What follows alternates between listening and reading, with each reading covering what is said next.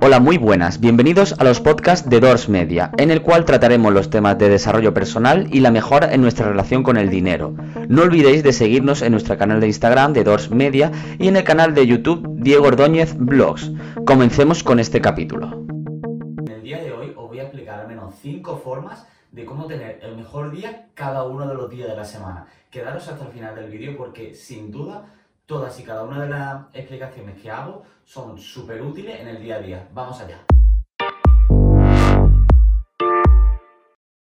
En el número uno es la de levantarse con actitud, levantarse con ganas, levantarse con muchísima fuerza, porque el cerebro funciona de que si tú te levantas de esa forma, el resto de cosas las vas a hacer muy bien y de la mejor forma posible. Entonces, desde aquí recomiendo de que, aunque os levantéis un poco cansado, hagáis un esfuerzo, o peguéis una ducha calentita y luego meter agua fría y de esta manera vais a tener un día maravilloso. El punto número dos, y muy importante, es la hidratación, mantenerse hidratado en el día a día.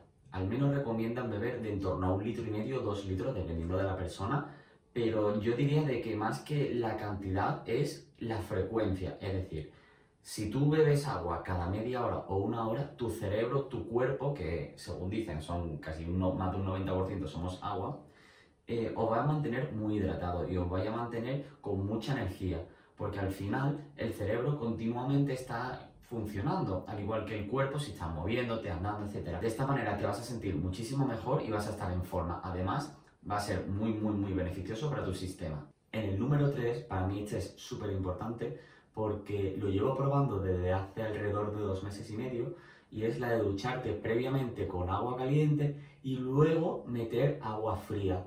De alguna manera el cuerpo al tener esa eh, agua cálida lo relaja, ¿vale? pero luego al meterle el agua fría lo estimula y además es muy beneficioso porque reduce las posibilidades de que enfermes o tomes un resfriado. Punto número 4. Para mí es de los más interesantes ya que nunca me he dado cuenta de cómo funcionaba esto hasta que lo he probado por mí mismo. Y es el hecho de la acción instantánea. ¿Y qué quiero decir con esto? De que realmente si tú te levantas y tomas acción, sin distracciones, sin teléfono, sin WhatsApp, sin Instagram, Facebook, ninguna red social. Simplemente te levantas, te duchas, te aseas, desayunas. Todas estas actividades las haces mucho mejor y de alguna manera tu cerebro no se atrofia. Aunque parezca esto muy serio, es cierto y está demostrado de que cuando te levantas con el, con el teléfono y empiezas a utilizarlo es como que tu mente se vuelve más vaga. Entonces yo recomiendo simplemente levantarte y tomar acción. El punto número 5, y para mí el más importante de todos, es el de elaborar un plan de acción. Es decir, para mí es muy importante el tener todas las cosas preestablecidas, realizar un planning de las tres cosas que son fundamentales. Imaginemos, ¿vale? Para vosotros es muy importante hacer deporte. Primero te lo pones a hacer deporte a las 8 de la mañana.